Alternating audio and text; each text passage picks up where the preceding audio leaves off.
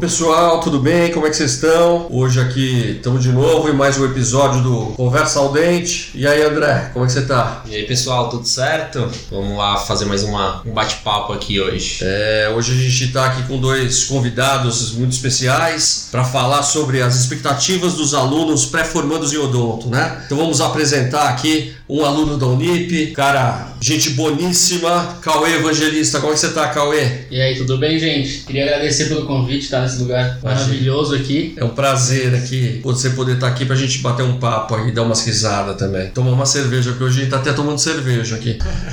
Estamos aqui com um aluno da Unisa, que é ex-Unip também, né? Que é André, o André Diomed. E aí, Andrezão, beleza? Fala, Porto, beleza? Queria agradecer aí, primeiramente o convite, o podcast ao dente. Fiquei muito, muito agradecido aí. E, e vamos aí, vamos conversar que vai, que vai ser bom. Hein? Vamos aí. Boa, é isso aí.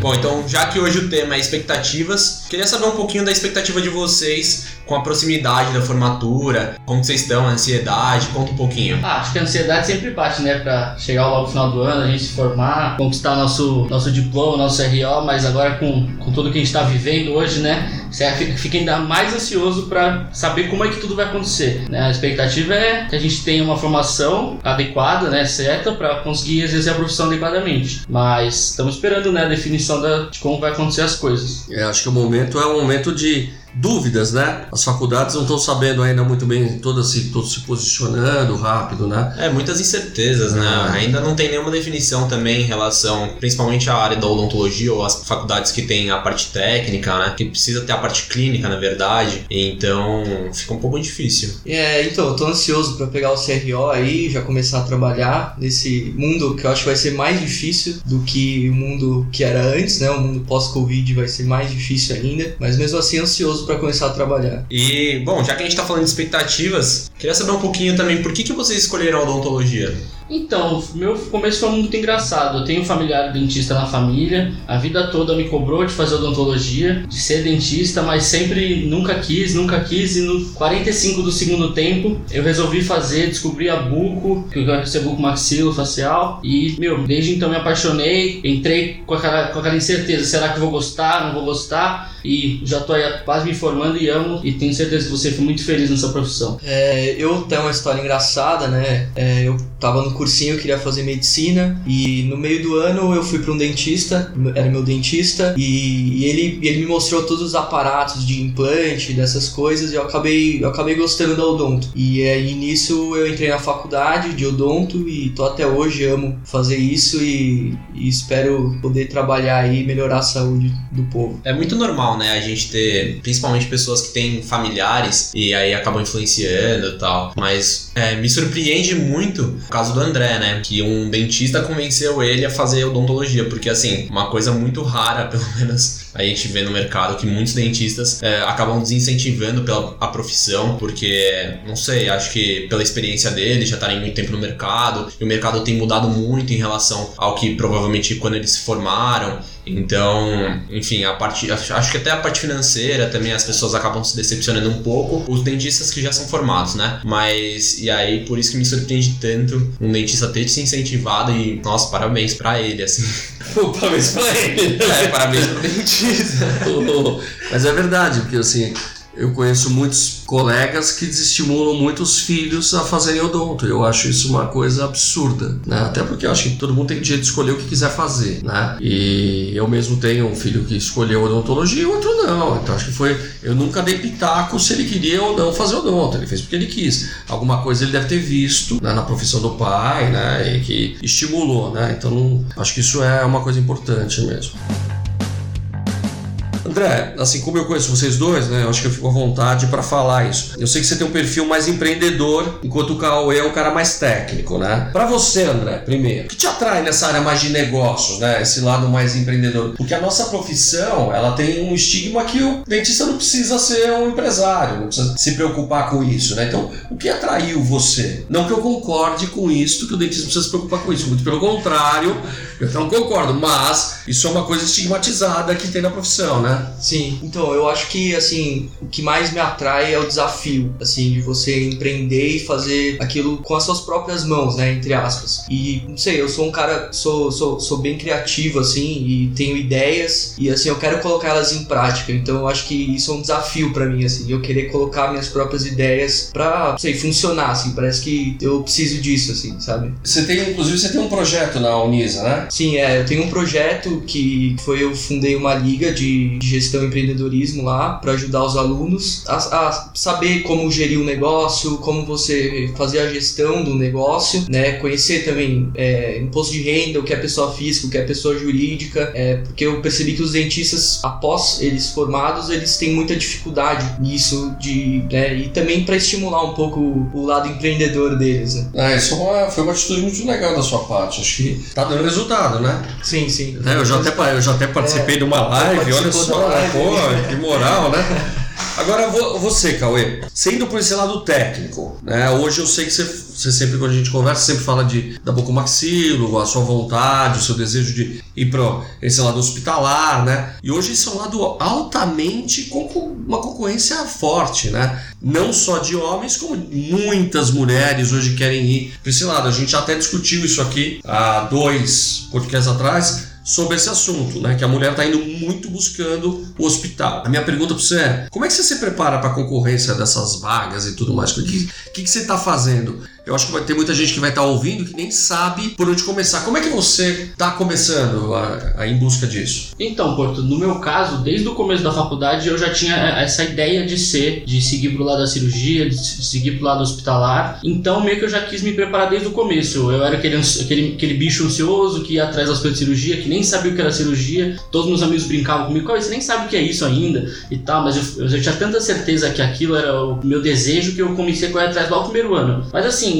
se começar a correr atrás do terceiro ano, que é a hora que você tem mesmo contato com a cirurgia, de consultório oral menor, né, que a gente chama, e você construir um currículo em cima disso, correndo atrás de hora, de estágio, de experiência mesmo, que é, é questão de experiência mesmo, e correr atrás estudando, tipo, além do que a faculdade dá, eu acho que assim, a Unip dá uma base muito boa hoje pra gente prestar essas provas, pra essa concorrência toda que a gente vai enfrentar, mas não basta só aquilo, porque todo mundo tá correndo atrás, todo mundo. Então, e é uma coisa que eu falo, a gente não tem que se preocupar com a concorrência dos outros, a gente tem que preocupar com você mesmo, sabe? Você tá bem preparado, você tá bem, bem estudado você tá tranquilo e saber o lugar que você quer prestar. Porque assim, os editais das provas mudam muito. Então tem prova que cobra mais anatomia, tem prova mais que cobra outra coisa. Então você tem que meio que escolher, não dá para você achar que vai prestar tudo, porque ninguém é, ninguém é um robô, né? Todo mundo é ser humano e tem que, tem que saber escolher. Mas a, essa é a dica que eu dou. Começar Onde o, o, interessado busca os editais? É, uma, é bem difícil procurar esses editais, até eu mesmo tenho dificuldade de achar. Eles são divulgados assim, normalmente no site da prefeitura ou no site do próprio hospital, mas é uma coisa bem mal divulgada, assim, meio que você que tem que correr atrás da, uhum. de achar mesmo. Eu, hoje em dia eu tenho usado uma ferramenta até engraçada, eu uso muito o Instagram. Tem vários Instagrams que eles repostam muitos editais uhum. que são postados. E eu tenho a ajuda da minha professora, da minha orientadora de TCC também, que é buco tudo mais, e ela me manda sempre. Então é. Ah, que legal. Então tem um lugar que centraliza esses editais. Tem, tem. até tem alguns bucos que fazem material de estudo pra, de preparatório, uhum. que eles acabam postando esse, esses editais assim pra gente, pra gente se preparar e tudo mais. Aí agora basta você uhum. querer mesmo cursar, ser buco maxilo e correr atrás, porque não é fácil, mas Legal. Como eu falei. Muito legal. Boa sorte aí. Bom, beleza. Depois dessa dificuldade toda de achar um, um lugar para fazer o concurso e para achar os concursos de bucomaxila, eu queria saber também qual é a etapa mais difícil do curso da odontologia que vocês acham? Então, no meu caso, André, eu acho que são os dois primeiros anos. Que assim, a gente tem muita matéria básica, a gente tem muita coisa teórica e que é muito importante. É uma base absurda que, que se você tiver uma boa base, você é muito mais fácil depois. Só que assim, pra gente entender isso na hora que a gente tá cursando e tá se preparando, tá estudando, é muito difícil. Então acho que, porque meu, acaba sendo aquela coisa chata, né? Do, do curso e tudo mais. Então eu acho que isso é um ponto que para mim foi bem difícil. É muito maçante essa etapa, né? É. E a gente não tem ainda a reflexão e não consegue entender por que, que aquilo é importante, é importante pra gente. Exato, né? exato. É, tipo, que aquela base vai ser muito importante, vai ser, tipo assim, quase igual importante às coisas que você vai ter depois. E você vai ter que aplicar tudo isso na clínica, acho que é uma, uma coisa bem complicada. Eu acho que é uma das dos anos mais difíceis e eu acho que decisivos é o último ano, que quando você entra na parte clínica só. Eu acho que você vive ali mesmo como vai ser sua rotina de vida, né? É o ame ou odeio, né? então eu acho que é o último ano, assim, eu acho. É, tem gente que nessa hora decide largar, né? Mesmo na, na Unip, quando eu tava dando aula, as pessoas. Eu, existia um grande número de alunos que, quando chegavam no quarto ano, não queriam mais fazer clínica. Eles já estavam buscando uma outra coisa. Ou enveredar pro lado acadêmico, ou ir procurar empregos em empresas, né? Eles buscavam outras alternativas que não queriam mais. Acho que é justamente porque por esse encontro com a parte clínica, né? Você vai indo numa pegada, aí você encontra a clínica e vê que aquilo lá não é bem o que você queria. Só que a clínica da faculdade não é a clínica real na rua, né? Que você vê fora. É muito diferente. Então é importante a faculdade, lógico, totalmente importante. Mas na, no dia a dia é muito complexo. E é, às vezes, para alguns é bem mais fácil, para outros é mais difícil. Então vai depender, né? É, eu acho que até essas pessoas que se frustram um pouco com a clínica, depois é importante elas fazerem a vivência clínica fora da faculdade, Sem né? Pra poderem enxergar se é realmente, não, isso não é pra mim, ou se, putz, é só uma visão errada que eu tenho, porque a faculdade não é a vida real, né? Mas agora vamos levantar uma polêmica aqui. Me fala um pouco, o que, que vocês acrescentariam ou excluiriam de uma grade curricular? Assim, no meu caso, eu tenho, eu- no meu caso o curso é integral, né? A gente tem um curso bem completo e tal, uma, com bastante diversidade de matérias, tudo mais tudo que é exigido também. Mas eu, eu acrescentaria a matéria de gestão, que recentemente. Pô, obrigado pela parte que me toca. Isso já sabe agora, hein? Não, sério, é, é importante, porque como o André, mesmo comentou que ele criou a Liga de Empreendedor- Gestão e Empreendedorismo, porque assim, a gente já tem essa visão, né, mesmo assim, estando quase lá fora, mas ainda estando dentro, que o dentista está muito mal, for- muito mal preparado para essa administração de consultório, que hoje em dia já era importante, agora depois do Covid vai ser muito mais ainda, para a coisa gerar lucro mesmo, porque querendo ou não, né, é necessário. E o professor abandonou vocês, né? O cara foi É. embora, né? Só deu É. aula no... pra você só no segundo ano. Então ferrou. É, então, mas acho que era essa a matéria. Você tiraria alguma matéria? Que você acha que, sei lá, impactou ali? Na minha, na, no minha, na minha visão, a gente tem muitos, muitas horas de estágio, né? Uhum. Teóricos, que são mal aproveitados. Não sei se é por causa, por- pelos alunos ou pelo jeito que é dado. Sim. Acho que podia dar uma direcionada melhor. Porque assim, quando a gente chega no quarto ano, pelo menos minha visão, a gente, a gente já meio que sabe o que a gente quer. Muito, a maioria da galera sabe o que quer. Uhum. Então, meu, já dava pra dar um estágio focado na área que cada um quer. Vamos supor, no meu caso, dar um, fazer um, não um cursinho, um preparatório dentro da faculdade pra buco, ou pra endo, ou pra gestão. Entendi. Você fosse, você fosse mais direcionado é, pra mesmo- isso, né? Se fosse uma aula de tipo 40 minutos, Entendi. com 6, entendi. 7 alunos, Sei. é muito melhor que uma aula de É 2 uma, é horas. uma, uma, essa ideia é muito boa, hein? Eu ia fazer isso pra ele. Mas é, muito, mas é verdade. Você, sabe, a gente espera que, se o Caê tiver ouvido, o Caê, tô com saudades suas, estou falando aqui publicamente. Então, ah, eu acho que é uma, é uma super ideia isso aí. Você podia trabalhar melhor ela para poder colocar É, lá. então, antes, quando eu tava. A gente tava, né, nem sabia que isso ia acontecer com o mundo, a gente tava pensando em. Eu pensei em escrever um projeto e apresentar pra eles. Mas eu tava esperando eu, eu deixar, deixar rolar ser esse semestre no estágio pra eu ter essa base e saber o que eu tô falando, né? O que eu tô achando do estágio. Porque não adianta eu ter 4, 5 aulas e, e julgar a coisa. Né? Então eu queria ter o semestre pra depois apresentar pra ele. Porque não vai ser pra mim que isso vai ser implementado, vai ser pros próximos. É lógico. Ah, mas é importante. Se a gente não dá opção, não mostra, porque às vezes eles não estão enxergando também, né? Porque quem tá ali vivendo é isso. É. É, e então. a gente, assim, querendo, a gente tem uma proximidade lá dentro, a gente consegue conversar com, como a gente tinha proximidade com o professor Porto mesmo e tudo mais. Então acho que é uma ideia que a gente pode levar e pode Eu acho, eu achei uma boa ideia isso. Eu acho que você podia levar em frente e acho que pode ser uma coisa legal. Tenho certeza que ele vai ouvir e aí, quem sabe, ele vai até te buscar e falar isso. né? Como diria, como diria o Danilo Gentili, Caê, queremos você aqui.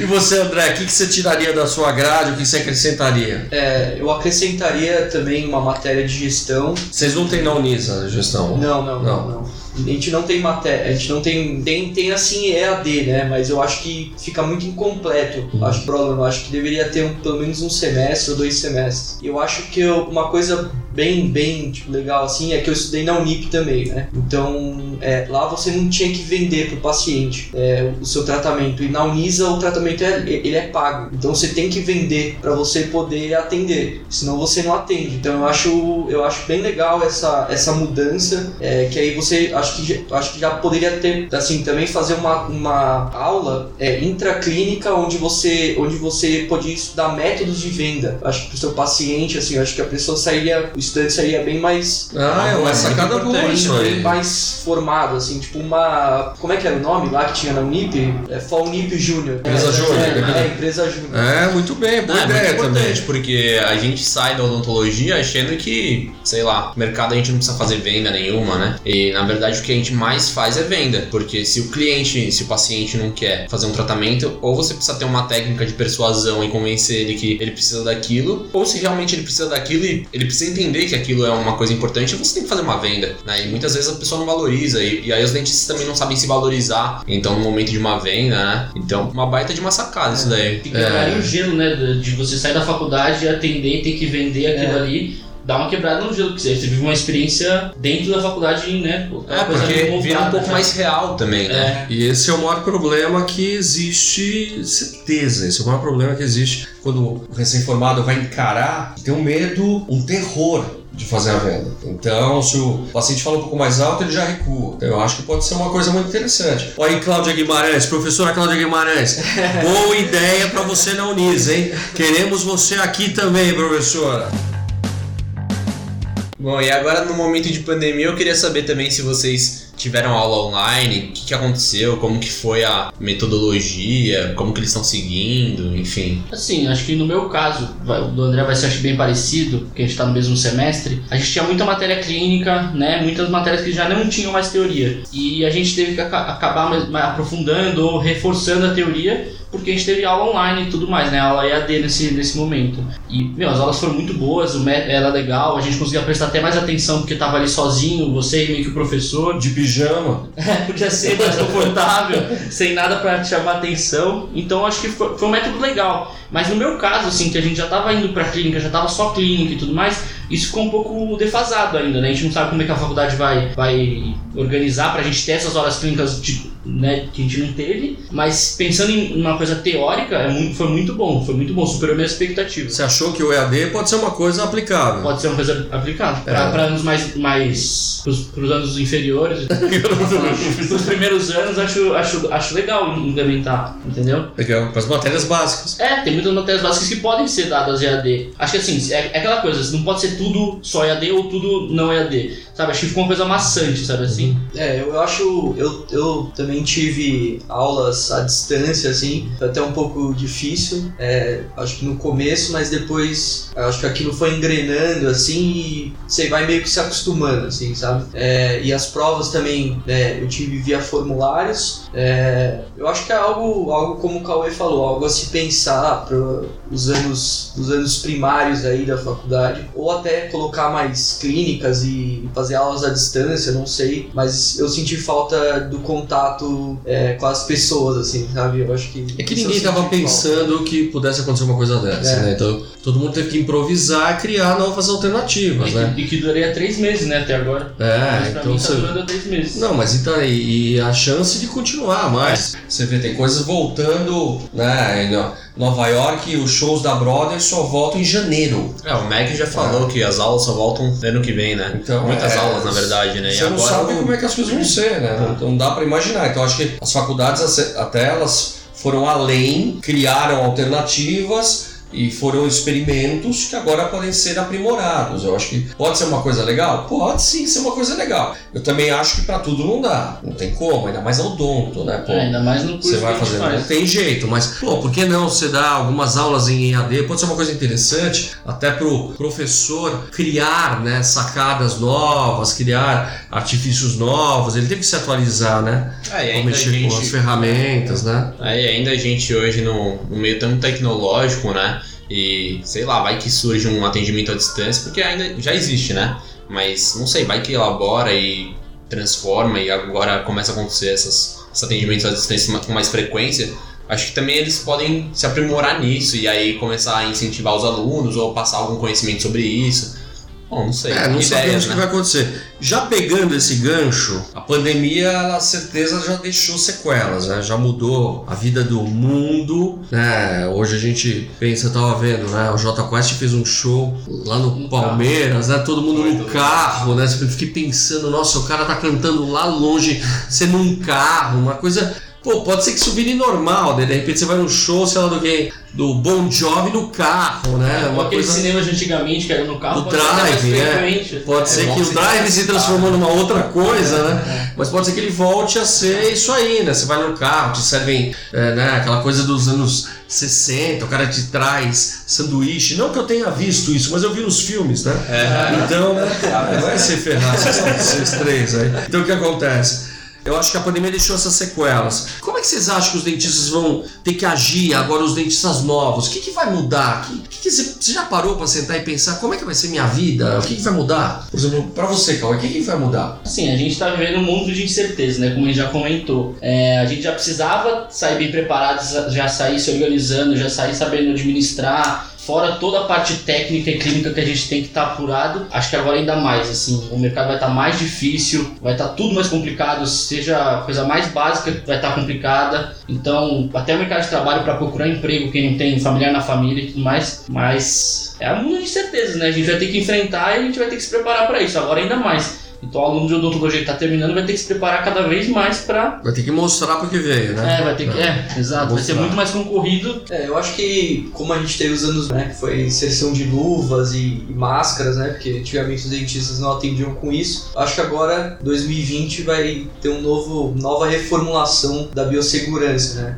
Eu acho que isso vai ser uma coisa vendável, assim, né? Eu acho que isso vai ser uma coisa a se vender para o paciente também, né? Uma, acho que uma qualidade que o dentista pode ter no seu consultório, né? Então eu acho que vai mudar, assim, o mundo aí da odontologia. Hoje aconteceu uma coisa, até a gente tem um grupo na clínica, e hoje no grupo um dos dentistas de Goiânia postou que uma cientista da faculdade Fluminense, ela falou que ah, toda a paramentação que a gente usa não é suficiente para proteção. E eu fiz um texto e escrevi no nosso grupo falando que assim, é, eu tenho 32 anos de formado e eu já trabalhei muito tempo sem luva, né? Por quê? Porque não tinha luva. Não é que ah, eu trabalho sem luva que eu queria. Não, não tinha luva. Tinha nego que tinha carpete dentro do consultório. Você pensar um carpete na sala clínica. E tinha, né? Então você trabalhava sem luva. Então eu, eu realmente era o. A gente chamava de dedo molhado, né? Você colocava o dedo dentro da boca porque era. Não tinha jeito. E a gente só fazia, ah, usava luva na faculdade, a gente só usava luva na disciplina de cirurgia. Era luva, né,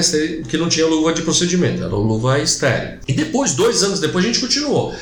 Quando a AIDS veio bem pesada, todo mundo pirou, né? Porque pô, todo mundo achava que tinha AIDS, então falava assim, nossa, pegamos tal. E naquele momento a gente percebeu que a gente tinha que mudar. Que A gente tinha que começar a se preocupar. E eu acho que a gente está vivendo uma coisa meio semelhante agora, porque vai ter um monte de cientista que vai pôr ah, em discussão se o que a gente usa da proteção é de verdade. E a gente vai ter que vender isso, que é de verdade. Então, é o face shield, é a máscara, é a luva, é todo para parafernália técnica, o álcool 70 que a gente usa, nós vamos ter que vender para o cliente, porque esse cliente vai ter acesso à informação e vai questionar, como questionaram esse dentista que postou isso no nosso grupo, justamente essa semana. O cara foi questionado de, ah, pô, o que você faz é de verdade ou o que você faz não tá valendo? Você vai ter que ter seguro. Então, o dentista vai ter que ter uma segurança além para poder falar: fica tranquilo, vem comigo que tá dando certo.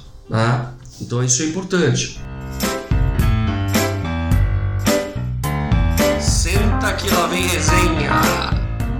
Você sabe que a gente falou como vocês escolheram o odonto e eu lembrei como eu escolhi o odonto, né? Que é uma história bem engraçada.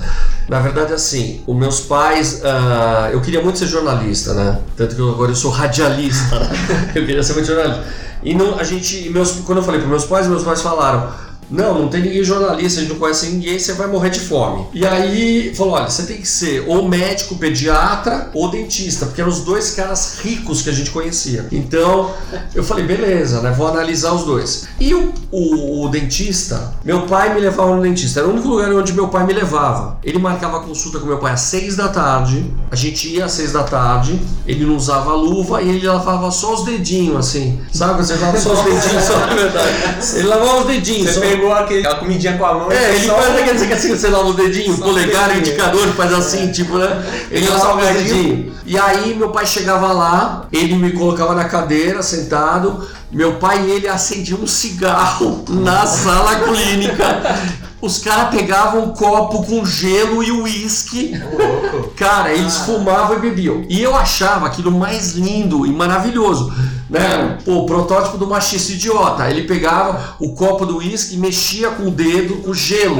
E eu falava, nossa, esse cara é muito bom, esse cara é demais. Eu Meu quero pai ser... confiava nele. Cara, eu quero ser igual a esse cara. Meu pai tava cagando, né? Ele queria mais era fazer o negócio acontecer. E aí o cara ia lá e falava, pera só um minuto. Aí ia lá, me atendia, pegava o. Não era, era um. Não era um micromotor, né? Tinha um negócio que tinha uma fieira, que era um fio. Ah. Então ele Apertava fazia no apertar, pedal, né? pedal, e de vez em quando soltava. E pô, doía pra cacete aquilo. E aí ele fazia aquilo, aí saía, voltava, acendia outro cigarro, tomava mais um pouco do uísque, ia lá, limpava o dedinho do uísque, limpava o dedinho. Né? Limpava o dedinho e voltava e me atendia. E eu fiquei pirado e falei, meu, eu quero ser igual esse cara. Eu quero chamar meus amigos pra tomar uísque, eu vou fumar e não sei o quê. Eu nunca fumei, nunca tomei uísque aqui, lá, lá, né? Nunca tomei uísque lá, mas eu acabei seguindo a profissão por causa disso. Nunca virei o rico, ainda não sou rico, né? Mas o que acontece? O máximo que eu posso fazer é abrir a cervejinha e tomar cervejinha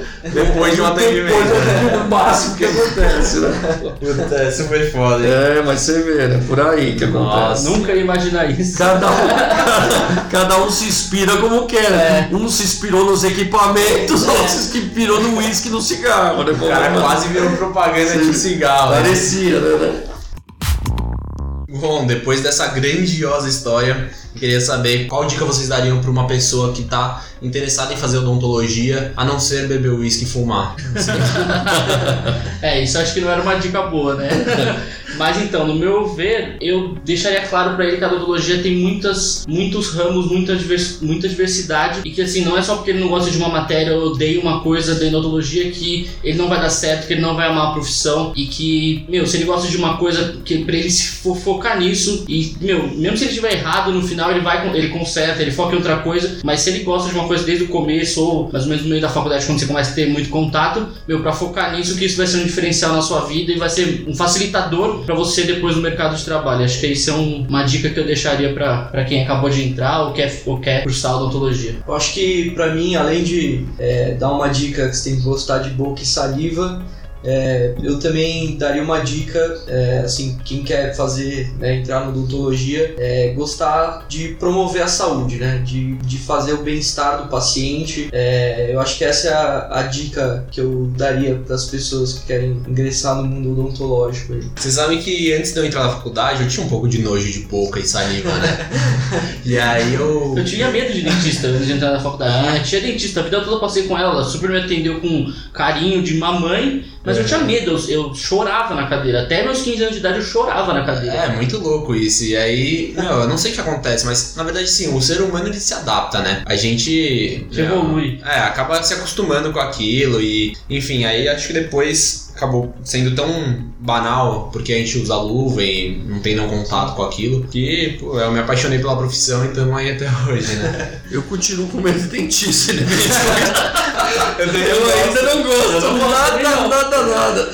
Nossa, não gosto nada. Tem um paciente que me pergunta assim, não, pai, mas você faz isso, você já fez vo- já, já fizeram em você e tal. Eu falo, já, é super tranquilo. E eu lá, eu tinha me cagado de medo no dia. Mas não dá pra contar, Não dá né? pra contar, né? Tem que, Pô, tem que encorajar o paciente. É isso aí. Pô, gente, foi muito legal esse bate-papo. Eu queria mais uma vez agradecer vocês. Foi um prazer estar com vocês aqui. Achei que foi bem, bem acrescentando muito pra galera que tá ouvindo. Eu tenho certeza que a galera vai vibrar com isso aí. Foi legal mesmo. Vocês ajudaram muito a gente a entender um pouco essa visão do recém-formado, não? Ou, do, ou do cara que tá um- com o pé para se formar, para pegar. Vocês estão pegando o CRO, já chegaram lá na Paulista, né? Para pegar o CRO, né? Então eu acho que isso é muito importante. Então, obrigado mesmo vocês terem tomado essa cerveja com a gente, né? Vai causar inveja pros outros que não tomaram. Vocês são os primeiros caras que tomam cerveja com a gente aqui, não é verdade, André? É, essa cerveja tá al dente, né? Tá ao dente.